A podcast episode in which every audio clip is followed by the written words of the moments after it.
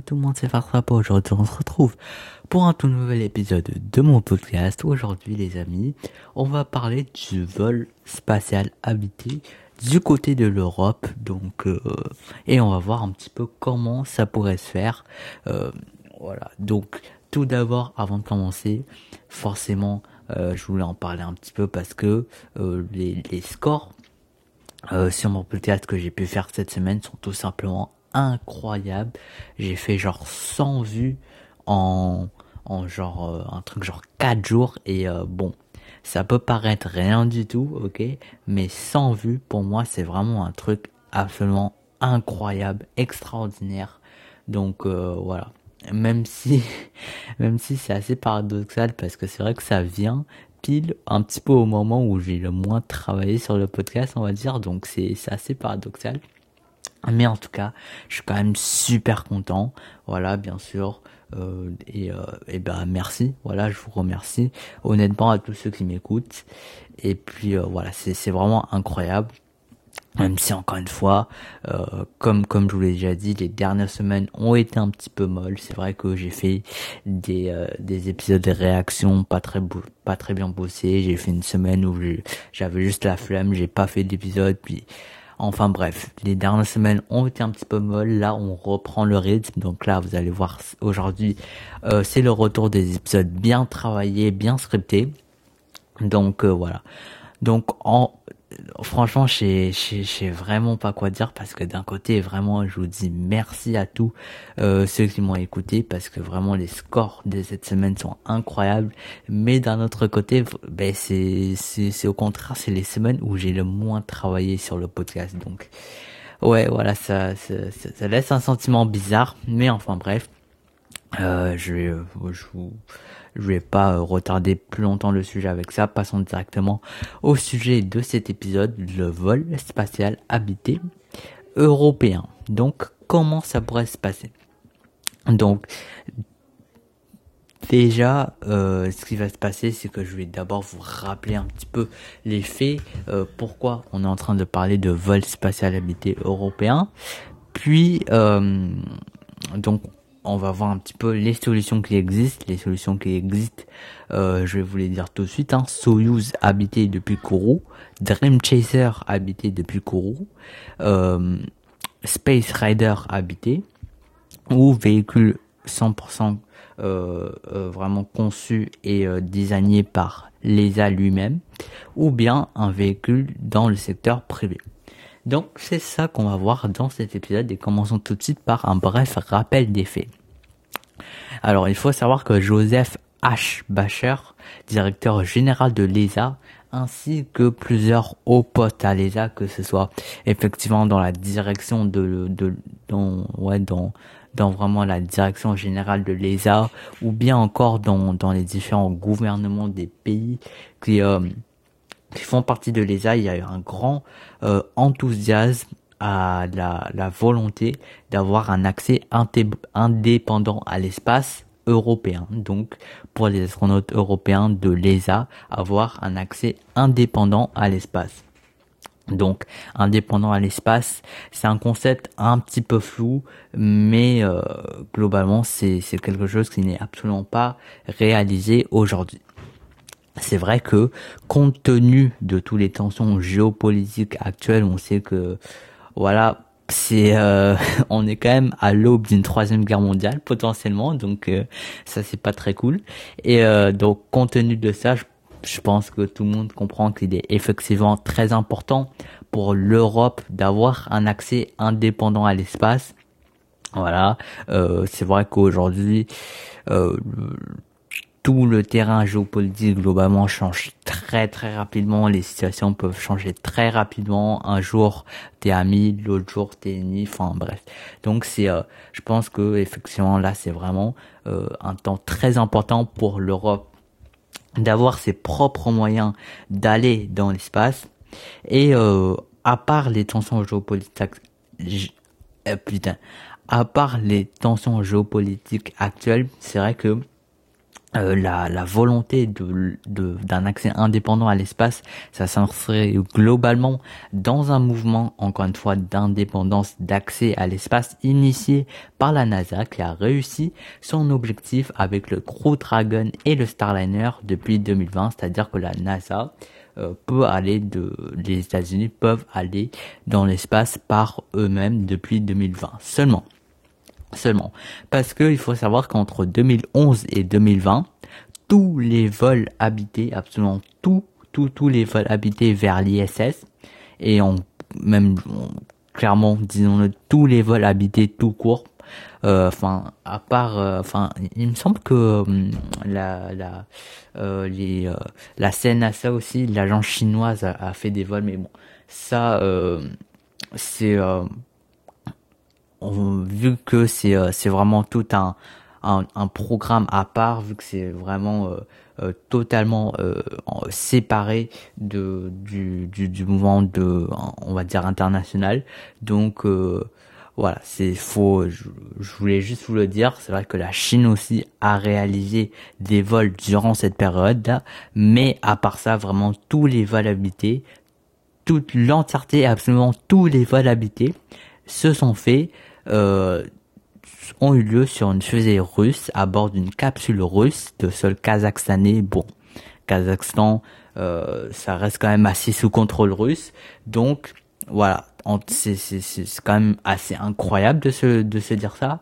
Et il était donc normal que les États-Unis voulaient sortir de ça, surtout en plus à part euh, à part le, le, le, ce, petit truc, euh, à part à part les raisons politiques, voilà, c'est surtout que les Russes faisaient payer 90 millions de dollars par siège sur le Soyuz, donc ce qui est quand même très cher comparé à 50 euh, millions de dollars par exemple pour le Crew Dragon. Donc c'est euh, pour des raisons politiques d'abord, mais c'est également pour des raisons économiques. Les Chinois aussi, pour en parler vite fait, possèdent aussi leur propre vaisseau habité euh, Shenzhou euh, depuis des années. Voilà, ils ne dépendent pas des Russes, mais bon, ça, je pense que eux, c'est assez normal vu qu'ils ne font pas partie de l'ISS. Et comme je vous l'ai dit, pour l'instant, je dis bien pour l'instant, sont un petit peu à part de l'élan international. Donc euh, euh, voilà, encore une fois, juste préciser ça et euh, c'est vraiment pas le sujet de de cet épisode, mais c'est vrai que les États-Unis Désormais, en 2022, les États-Unis ont leurs propres moyens, la Russie euh, a ses propres moyens et la Chine a ses propres moyens aussi. Donc forcément, euh, on peut on peut se demander pour les Européens qu'en est-il? Pour les Européens. Donc maintenant, tous les lancements depuis 2020, donc euh, entre 2011 et 2020, comme je dis, vu que tous les vols habités se passaient par la Russie, bah vous imaginez bien que pour l'Europe aussi, c'était par la Russie. Mais maintenant, euh, pour les Européens, tous les lancements depuis 2020 se font à bord des nouvelles capsules commerciales de la NASA, donc Crew Dragon et Starliner étant, étant de très bons alliés du coup, c'est vrai qu'on peut se questionner la légitimité d'un accès à l'espace indépendant. Sauf que il y a quand même deux raisons pour lesquelles l'Europe, euh, euh, ce serait bien pour l'Europe d'avoir un accès indépendant à l'espace. C'est que d'abord, malgré des alliances assez formelles sur le papier, on s'entend que les relations Europe-États-Unis ne sont sont assez fragiles, voilà, et avoir un accès indépendant à l'espace permettrait à l'Europe d'affirmer son autonomie et d'affirmer sa place parmi les grandes puissances internationales. Mais ça, c'est euh, c'est euh, c'est l'argument un petit peu le moins important, vraiment l'argument le plus important. Le plus grand problème, c'est que ça, voilà, euh, voyager avec les Américains sur leur nouvelle capsule, c'est pour l'ISS ok? Sauf que l'ISS est en fin de vie. L'ESA ayant toujours adopté une stratégie assez ouverte, qui est vraiment ouverte à tout le monde, ouverte à toute euh, possible coopération, bah euh, l'ESA ira sur plein de stations différentes spatiales euh, différentes après l'ISS, à savoir la station chinoise, la station russe, la future station russe, et euh, également les stations privées américaines, les stations commerciales. Donc c'est du coup ce qui fait qu'au lieu de devoir acheter des places et de devoir envoyer les astronautes s'entraîner sur un nouveau vaisseau à chaque fois, ben l'ESA pourrait alors juste utiliser un seul véhicule partout, ça serait tellement plus pratique. En plus, l'ESA bah a les moyens de le faire en fait. On, pourrait dire voilà, c'est vrai que les Russes euh, ils ont quand même de très grandes ambitions, les Chinois encore plus, les Américains aussi bien évidemment, mais l'Europe en soi, est-ce que euh, c'est vraiment faisable du côté européen d'avoir euh, son propre véhicule habité? Ben la réponse est oui, l'ESA a les moyens de le faire avec une expertise déjà très très poussée dans le domaine notamment grâce à l'ATV, on va en parler un petit peu plus tard, ainsi qu'un budget quand même colossal de 6 milliards de dollars par an voilà, c'est quand même énorme. Euh, et en plus, ça c'est actuel, mais c'est toujours augmentable si notamment effectivement le projet de véhicules habités plaît aux politiques, bah le, budget pourrait toujours être augmenté. Bah avec ça, l'ESA a totalement les moyens de développer et d'opérer un véhicule du type. Cependant, développer un véhicule rien que pour l'ESA va quand même nécessiter une grande hausse des ambitions habitées de l'Europe. En effet, si un tel véhicule voit le jour, ça sera pour voler fréquemment, bien sûr. Et pour voler fréquemment, bah, faudra beaucoup d'astronautes et beaucoup de destinations. Or, pour le coup, euh, actuellement, entre la période avril 2021 et octobre 2022, donc un an, donc euh, un an et demi, voilà, seulement trois Européens sont allés sur l'ISS. Donc c'est quand même vraiment pas beaucoup. Euh, ce qui est euh, et surtout qu'en fait trois astronautes, c'est ce qu'un tel véhicule euh, habité européen tel qu'on le décrit transporterait tous les six mois. Donc euh, ça veut dire qu'il faudra quand même une grande hausse des ambitions habitées du côté de l'Europe. Donc voilà, maintenant qu'on a vu les grandes lignes, parlons de, chaque projet, voilà, en soi, et euh, voyons laquelle est la meilleure solution, tout simplement. Alors tout d'abord, voilà, il y a la solution de, de mettre un Soyuz habité depuis Kourou, donc depuis euh, depuis la Guyane française. La solution la plus simple et la plus facile, voilà, ça serait de lancer des fusées Soyuz avec des capsules Soyuz, seulement cette fois-ci depuis Kourou en Guyane française et non pas euh, au Kazakhstan. En effet, Ariane Espace est depuis longtemps, donc au cas où si vous ne le savez pas, Ariane Espace est depuis longtemps l'entité qui opère les vols commerciaux voilà, j'ai un commerciaux des fusées Soyuz, que ce soit depuis Kourou ou même depuis certains cosmodromes maintenant, suite à un accord avec la Russie. Voilà, il serait donc extrêmement logique, tout simplement, de passer à la vitesse supérieure avec du vol habité maintenant. Seulement, cette solution pose plusieurs problèmes. La première étant que cela ne résout qu'à moitié le problème en soi. Même, j'irais même pas à moitié, j'irais plus à quart ou, au tiers le problème. Certes, on serait maintenant sur des astronautes européens décollant depuis un sol européen. Donc déjà, c'est quand même très bien. Mais faut pas oublier que la fusée et la capsule restent 100% russes. Donc ce n'est pas vraiment une autonomie parfaite. Je dirais même plus que c'est une que c'est une autonomie très très très fragile. Euh, parce que c'est vrai que ben forcément si euh, on, veut on veut avoir une autonomie d'accès à l'espace, faut cinq choses. Faut d'abord des astronautes, l'Europe a ça. Faut faut aussi avoir des attends des, des spatioports, je crois que ça s'appelle comme ça, en tout cas des complexes de lancement depuis son sol national où euh, justement ces astronautes vont pouvoir euh, aller dans l'espace. Donc un pas de tir, en gros, l'Europe aussi a ça en Guyane française avec euh, le site de Kourou. Donc voilà. Il faut aussi une fusée, voilà. ça, bah voilà. L'Europe a ça aussi avec la famille Ariane. Euh, il faut aussi une destination, donc une station spatiale dans l'espace.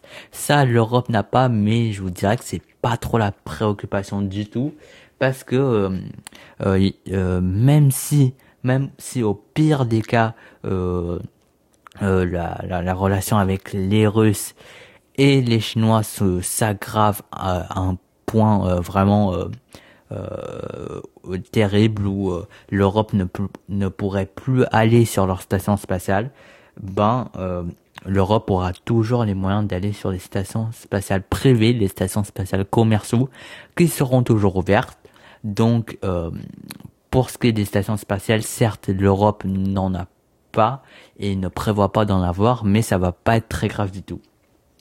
Et puis, du coup, forcément, la dernière solution, euh, celle qui manque, c'est la, capsule, le, le, véhicule habité, habitable qui permet de transporter les astronautes euh, dans l'espace.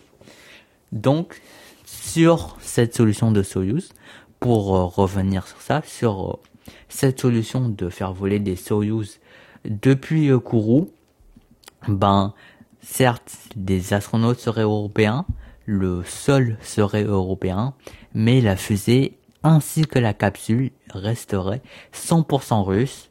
Euh, donc ouais, c'est vraiment euh, une, autonomie d'accès à l'espace pas très autonome, honnêtement.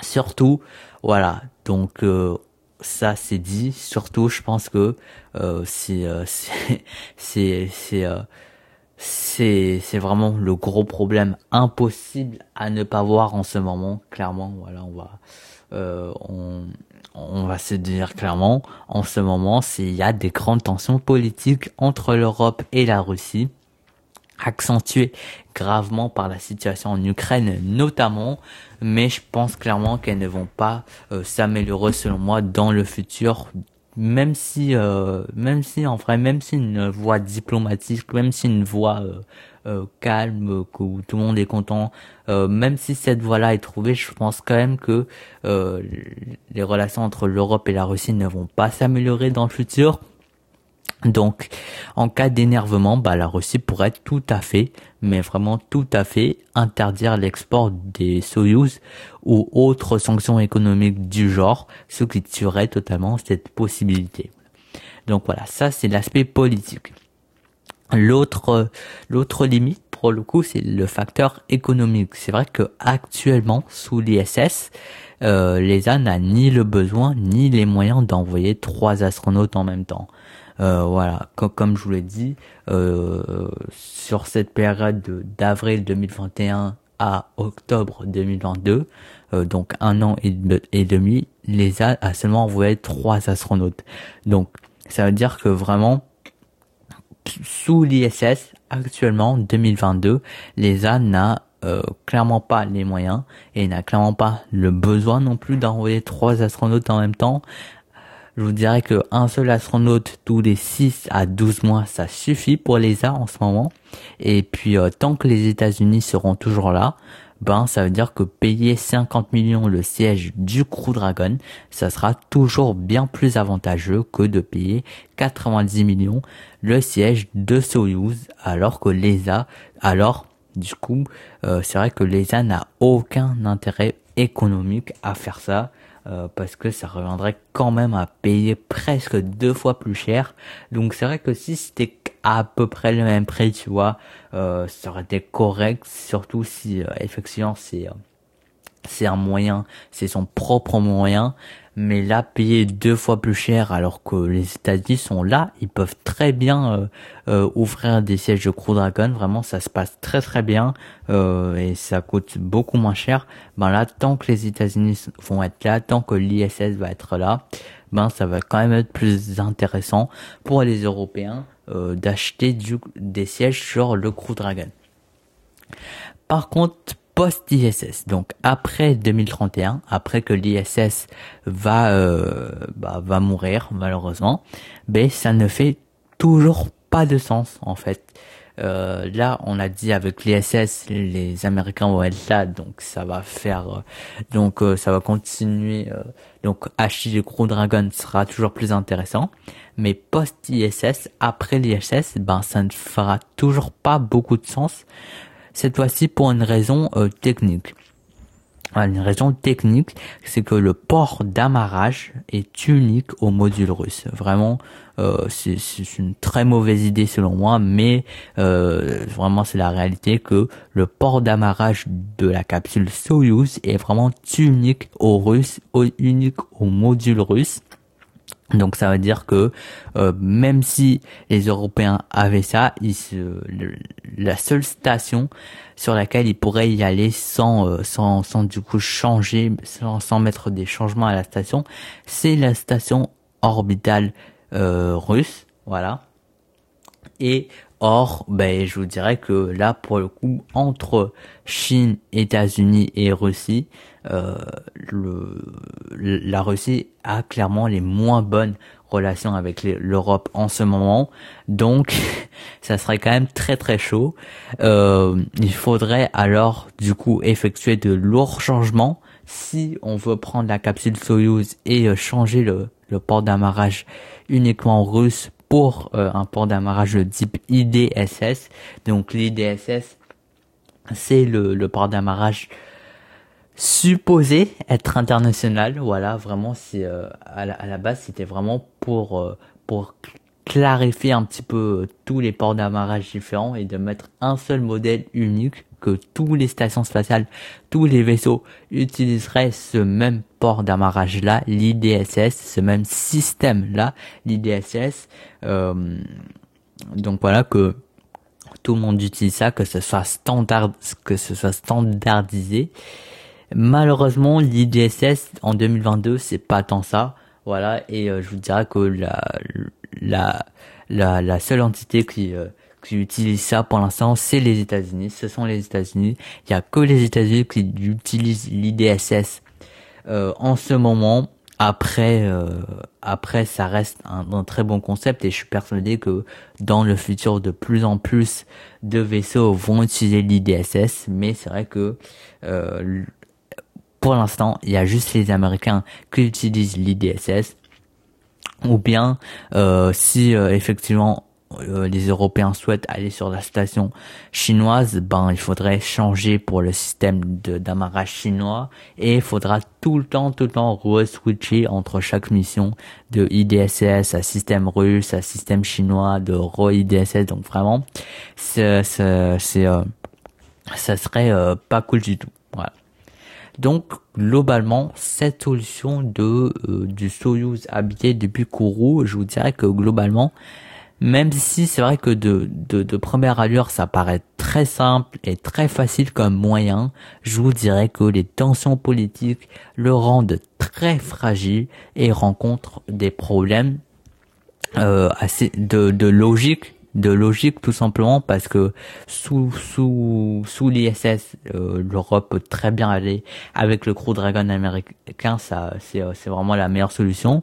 Et après l'ISS ben euh, ça ça va être trop difficile à chaque fois de, devoir changer le port d'amarrage parce que c'est vrai que le port d'amarrage russe il est très très peu utilisé.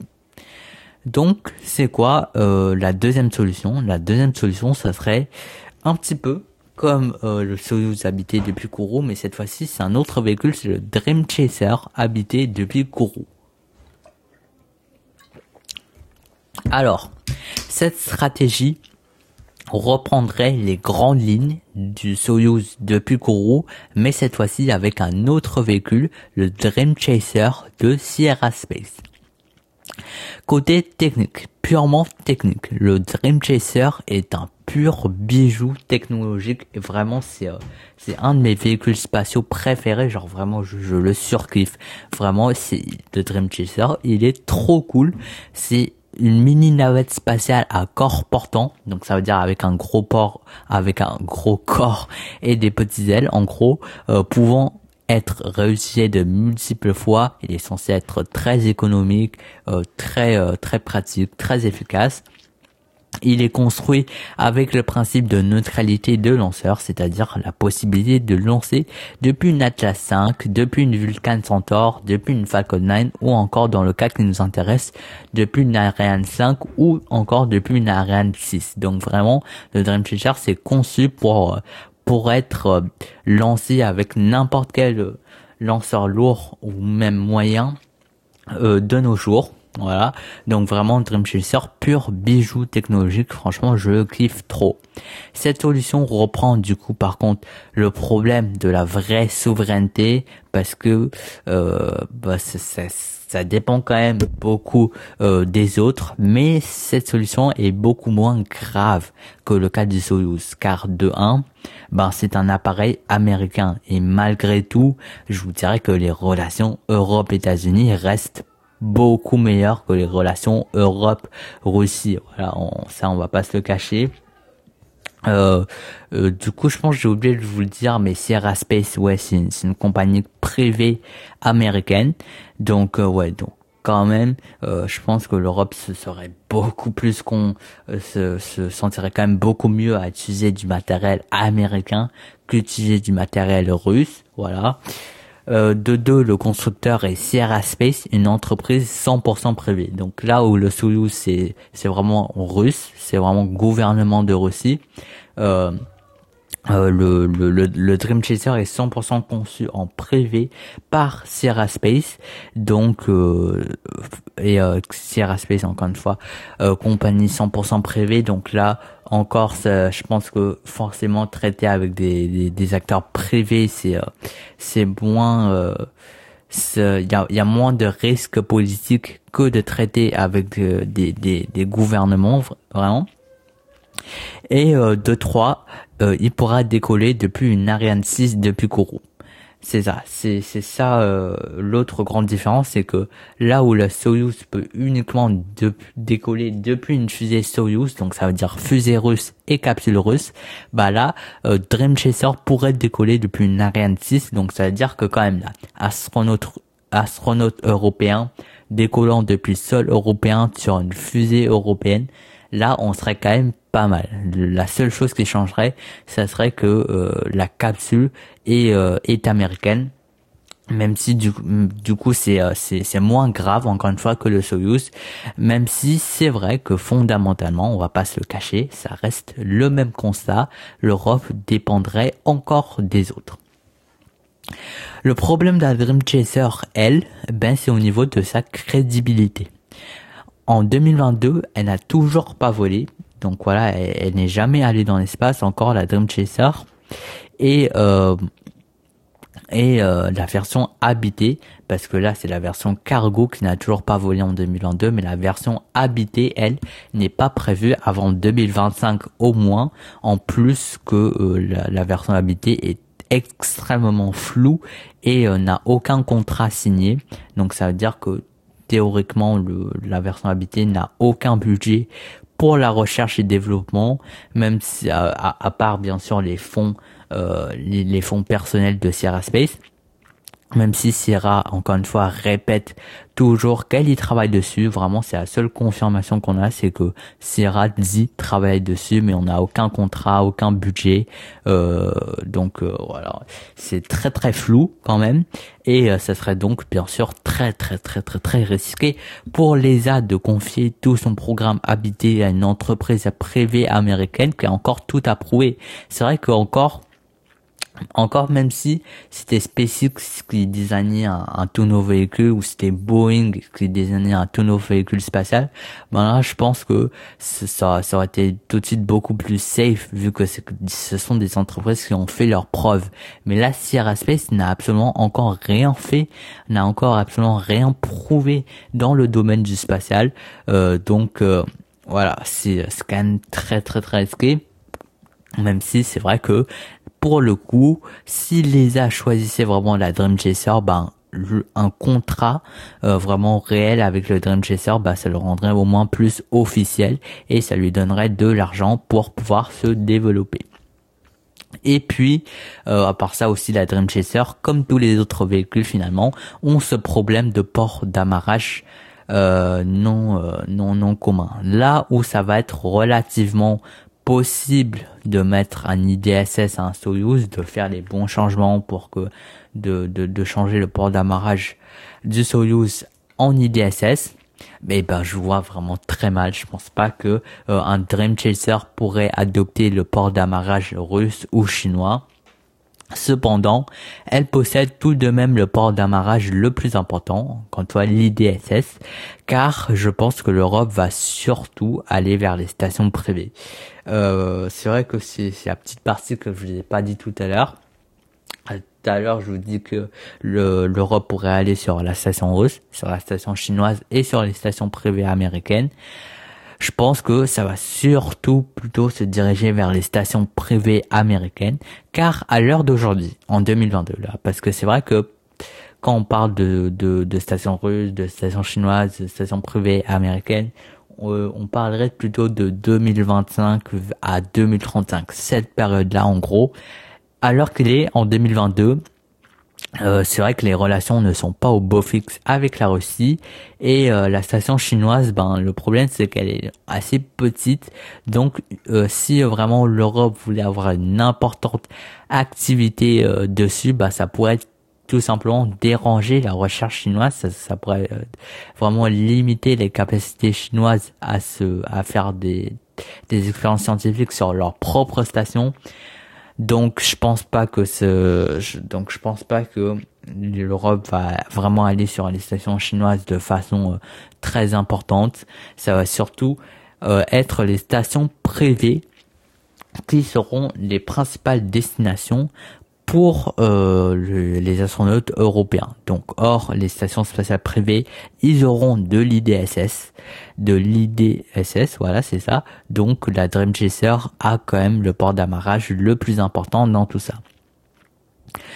Troisième hypothèse, ça serait euh, un Space Rider habité. Voilà, ça, serait euh, un Space Rider euh, un Space Raider converti voilà, en véhicule habitable. C'est vrai que si on veut vraiment un véhicule 100% européen, euh, bah, ce qui ferait pas mal de sens en soi, parce que comme je vous l'ai dit, Dream Chaser c'est américain, Soyuz c'est russe, donc vraiment si on veut vraiment un véhicule européen, bah euh, ça fait quand même du sens. Et ben la bonne nouvelle c'est qu'on en a déjà un en développement assez concret, donc euh, qui est quand même supposé décoller en 2023, donc c'est du très concret, du très solide et euh, très prometteur également la Space, le Space Rider. Donc tout comme la Dream Chaser, le Space Rider est une mini navette spatiale à corps portant pouvant être réutilisée de multiples fois. Il est cependant fait pour transporter des expériences scientifiques dans l'espace et de les ramener de façon 100% autonome. Donc voilà, pas d'humain à bord, c'est vraiment 100% designé avec l'autonomie, euh, 100% robotique voilà euh, en tête et euh, c'est une il est lancé depuis une Vega C. Vous l'avez compris donc le problème c'est que le, Space Raider n'est absolument pas fait pour des vols habités. Il est très petit, il est très léger donc euh, pour dire les Space Raider pèsent 2 tonnes alors qu'un Soyuz pèse 8 tonnes, alors qu'un Crew Dragon pèse 13 tonnes. Donc clairement, il est beaucoup trop petit, beaucoup trop léger, euh, comporte un volume pressurisé anecdotique, voilà. Euh, il comporte 0,4 mètres carrés, euh, même pas carré mètre cube de, de volume pressurisé, ce qui n'est bien sûr absolument pas feu, pas pas habitable pour un humain. Il n'a pas de port d'amarrage non plus et surtout, surtout, il n'y a pas de système de contrôle de l'environnement et de la survie, ECLSS en anglais. Donc, euh, il n'y a pas de système qui peut fournir de l'oxygène, de l'eau, de, maintenir la bonne pression, euh, tout ça euh, dans, dans l'espace pressurisé. Donc tout ça, en gros, ça veut dire que ce, ce n'est pas habitable. Le Space Raider n'est pas habitable pour des êtres humains. Il est complètement impossible de transformer le Space Raider en véhicule habité sans modification majeure. Par modification majeure, j'entends un redimensionnage complet, agrandissant de beaucoup toutes les dimensions extérieures du véhicule afin de permettre l'implémentation d'un espace habitable et d'un système de contrôle d'environnement.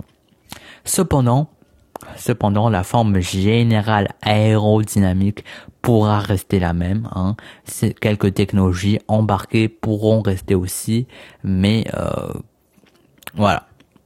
Globalement, le Space Rider n'est absolument pas fait pour du vol habité et les avantages à entamer le développement d'un véhicule habité dérivé sont inexistantes. Voilà. Même si c'est dommage d'avoir une plateforme comme ça et de ne pas vraiment l'utiliser à son maximum, ben essayer de le transformer en véhicule habitable coûtera aussi cher que d'en faire un tout nouveau, alors que je pense que cette option ne va vraiment pas être retenue.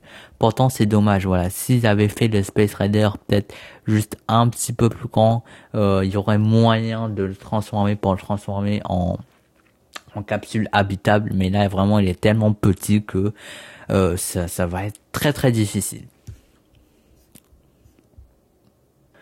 Alors là, on y est lorsque les solutions les plus faciles se révèlent tous avoir des défauts irréfutables, on est quelque peu obligé de choisir la solution longue, difficile, épineuse, coûteuse, mais qui garantira un véhicule correspondant à tous les critères, c'est-à-dire le développement d'un véhicule par l'ESA lui-même, construit par Arianespace, mais qui pourra garantir le lancement d'astronautes européens à bord d'une capsule européenne sur une fusée européenne depuis un sol européen.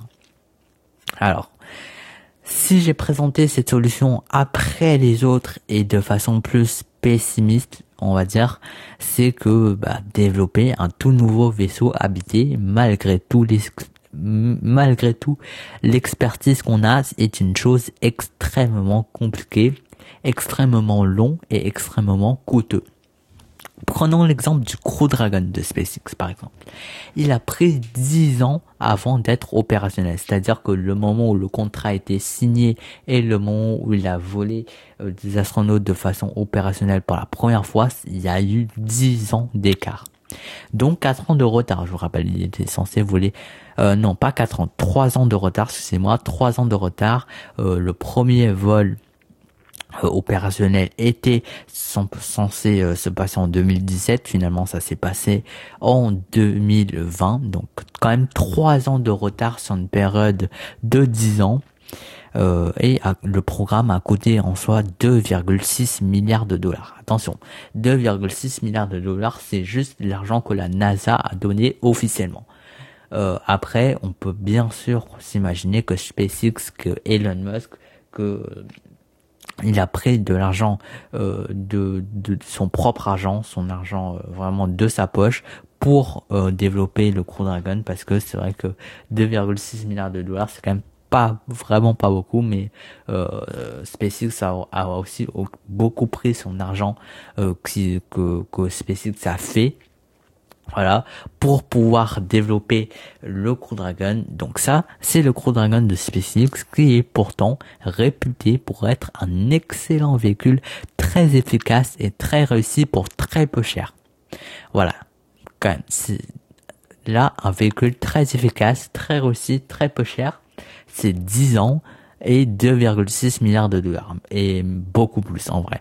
Là on dit 2,6 parce que c'est c'est ce que la NASA a officiellement donné, mais bien sûr SpaceX et Elon Musk ont euh, mis de l'argent pour pouvoir le développer euh, euh, de façon privée. Donc vraiment, c'est, euh, je vous laisse imaginer pour un véhicule européen avec des acteurs moins performants et des fonds plus limités en termes de fonds plus limités, euh, je parle pas forcément d'argent brut. C'est sûr que si l'Europe se lance dans ce projet-là, je suis convaincu que euh, ils vont quand même pouvoir récolter des sommes d'argent assez conséquentes, mais fonds plus limités, je parle plutôt du fait que euh, que comme euh, pour reprendre l'exemple de SpaceX, des fonds limités, euh, que si l'argent de la NASA suffisait pas, par exemple, bah, Elon Musk pouvait toujours mettre de, son propre argent ou mettre de l'argent que SpaceX a gagné en faisant euh, leur fusée. Mais là, vraiment, vu que c'est un truc public, euh, vu que c'est un truc euh, ouais public, bah les fonds vont être très limités et quand il y aura plus d'argent, il y aura plus d'argent, il y, a, y, a, pas d'argent supplémentaire.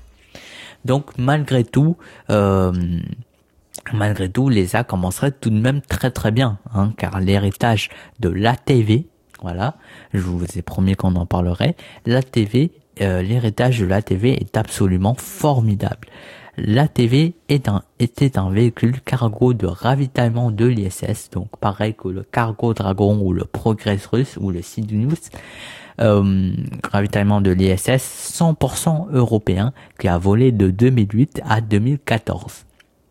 C'était un véhicule absolument splendide avec une très grosse capacité d'embord et des technologies de très haut niveau, même aujourd'hui. Malheureusement, le coût d'exploitation était beaucoup trop cher et l'ATV s'est arrêté après ses 5 vols sous contrat. C'est vraiment très très dommage, mais d'un autre côté, voilà, l'ESA avait promis 5 vols, il a réussi ces 5 vols, euh, c'était beaucoup trop cher, mais bon. Euh, c'était les 5 vols, c'était les, les 5 vols que l'ESA s'était engagé à faire, donc l'ESA les ont fait, et puis, euh, et puis voilà, c'est ça. Donc, je vous dirais que la TV a tout de même euh, a tout de même laissé des projets assez réalisables derrière lui qui n'ont jamais vu le jour aujourd'hui, mais qui pourraient être réchauffés, pourquoi pas aujourd'hui.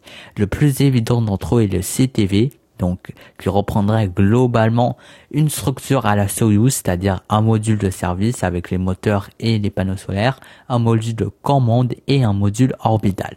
Module de commande et module enfin module orbitaux, elle serait dérivée directement de la TV et euh, module de commande aussi plus ou moins dérivé de la TV et plus ou moins neuf. La TV a laissé derrière lui un système de panneaux solaires et de moteurs complètement utilisable aujourd'hui, donc vraiment complètement viable aujourd'hui.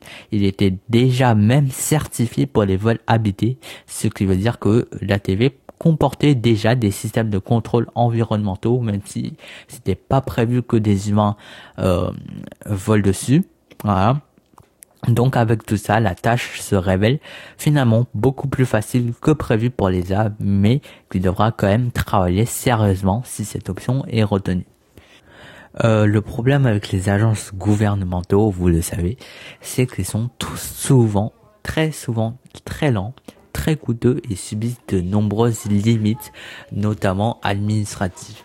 Alors, l'ESA, euh, l'ESA, on n'a pas encore eu d'exemple très concret, euh, mais on peut facilement s'imaginer que l'ESA souffrira aussi des mêmes problèmes. En fait, quand je parle des agences gouvernementales, forcément, je pense euh, je pense directement à la NASA. On sait que effectivement euh, sur ces nombreux programmes, il y a eu beaucoup de retard, euh, beaucoup de surcoûts et euh, ouais c'est euh, et euh, ça ça a pris beaucoup de temps et puis c'est finalement les pro, enfin c'est les programmes de la NASA globalement ces dernières années sont pas mal critiqués et et à raison. Donc on peut s'imaginer que l'ESA euh, pourrait souffrir des mêmes problèmes euh, de, de par sa nature en fait d'agence gouvernementale contrôlée par par euh, de, du, du public de, de des, des, gouvernements. Donc euh, voilà. Il est alors du coup intéressant de voir du côté des acteurs du privé pour le coup qui peuvent faire tout mieux tout plus rapidement et qui peuvent tout faire pour beaucoup moins. Mais bien sûr au risque de se foirer totalement qui est plus grand. Voilà, forcément, euh, forcément il y a des risques. Hein. Euh, ça serait pas parfait. Voilà, il y a, y a aucune situation qui est parfaite. C'est vrai que si les a choisi de plus se, se, concentrer sur des partenaires privés, ben forcément le risque c'est que ils peuvent se foirer, euh, ils peuvent se foirer beaucoup plus facilement alors que l'ESA, voilà. Si c'est l'ESA qui s'occupe lui-même de son projet, certes ça va être plus lent, certes ça va être plus coûteux, euh, certes ça va peut-être être un petit peu moins bon, mais euh, au moins on assure qu'on aura un bon truc, bien aussi, bien euh, qui est bien, euh, qui est, qui est au moins décent quoi, qui, qui correspond au moins aux critères. Donc pour continuer du coup sur euh, sur euh, des potentiels acteurs privés, euh, quand on pense au secteur privé européen, on pense forcément directement à Ariane Espace et à Ariane Group, le géant du spatial européen commercial. Ouais. Par contre, il reste intimement lié à l'ESA. J'ai toujours pas compris en fait c'est quoi leur relation avec l'ESA, mais je les vois très mal développer un véhicule habité à eux seuls. Voilà, je pense pas que je, voilà, je pense pas qu'en fait Ariane Espace va être va être euh, capable de, vraiment se, ne, ne pas dépendre de l'ESA et de concevoir et fabriquer un véhicule spatial vraiment juste par eux-mêmes. Je pense plutôt que euh, si l'ESA décide de s'y coller, on peut imaginer que c'est Ariane Espace qui, qui, sera chargé du développement voire de la construction, mais je les vois mal. Euh, je pense pas qu'ils feront ça sans l'ESA, euh, qu'ils feront ça vraiment tout seul. Ariane Espace étant un peu la compagnie privée de l'ESA pour les affaires commerciaux. Je sais pas si vous voyez ce que je veux dire.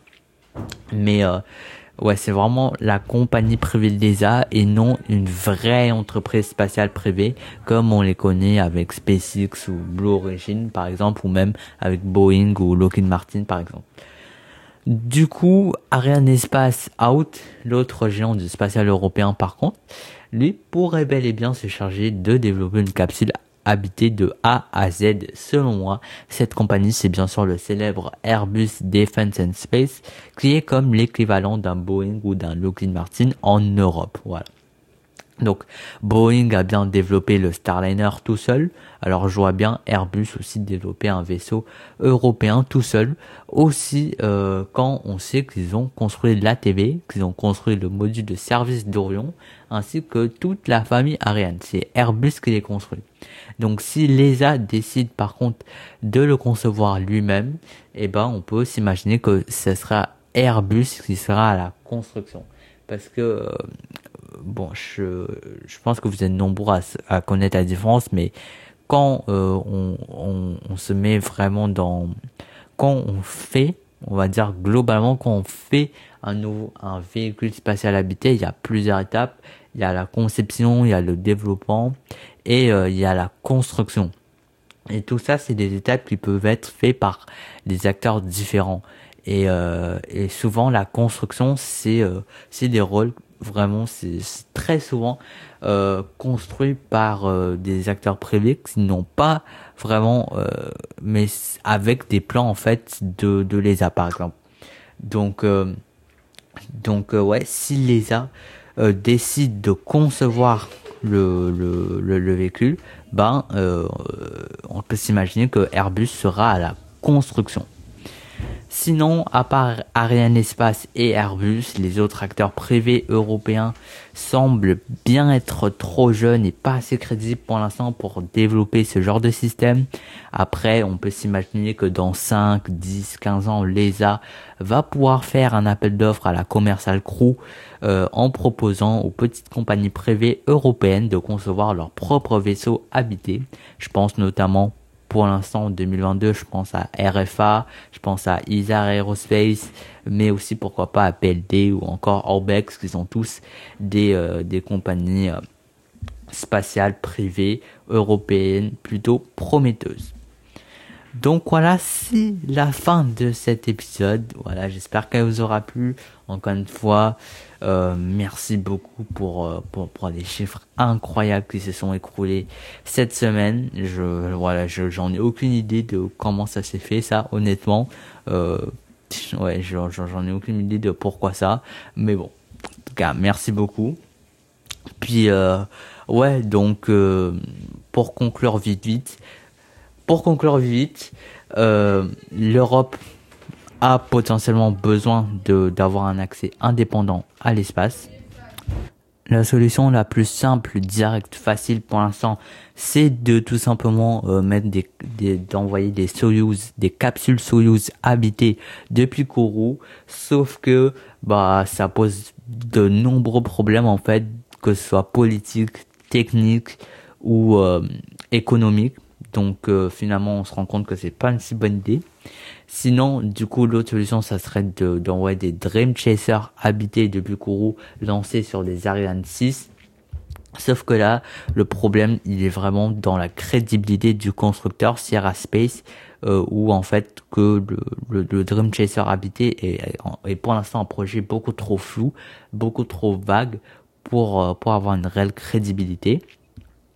Sinon, on a aussi le Space Rider habité, mais le Space Rider, malheureusement, c'est une plateforme de base qui est beaucoup trop petite et qui nécessite vraiment un redimensionnage complet si euh, on veut le rendre habité et un redimensionnage complet, bah c'est euh, ça reviendrait à tellement, euh, ce serait tellement compliqué que au final c'est il, vaudrait la peine de de concevoir un véhicule tout neuf. Donc du coup, construire un véhicule tout neuf pour l'ESA, euh, ça serait au final, on se rend compte, ça serait euh, malheureusement la seule vraie solution viable qu'on a aujourd'hui. Mais fort heureusement, l'ESA euh, peut s'appuyer sur toute son expérience emmagasinée euh, avec le programme ATV. Donc, va pouvoir récupérer de très nombreux éléments de ce programme-là. Et puis, euh, si, euh, si, si l'ESA au final ne veut pas s'en charger, elle peut toujours demander au secteur privé européen, notamment à Airbus Defence and Space. Euh, donc ça pourrait se faire, mais je vois quand même mieux l'ESA le, se, se, se, charger lui-même à la, à, la, à la conception d'un tel véhicule et puis euh, les autres acteurs privés euh, du spatial européen, eux, sont encore beaucoup trop jeunes pour faire ce genre de choses. Donc voilà, c'est ça euh, pour conclure cet épisode. Puis nous, on se dit à très bientôt pour de nouvelles aventures. Salut tout le monde, c'était Farstrapa. À la prochaine. Allez, ciao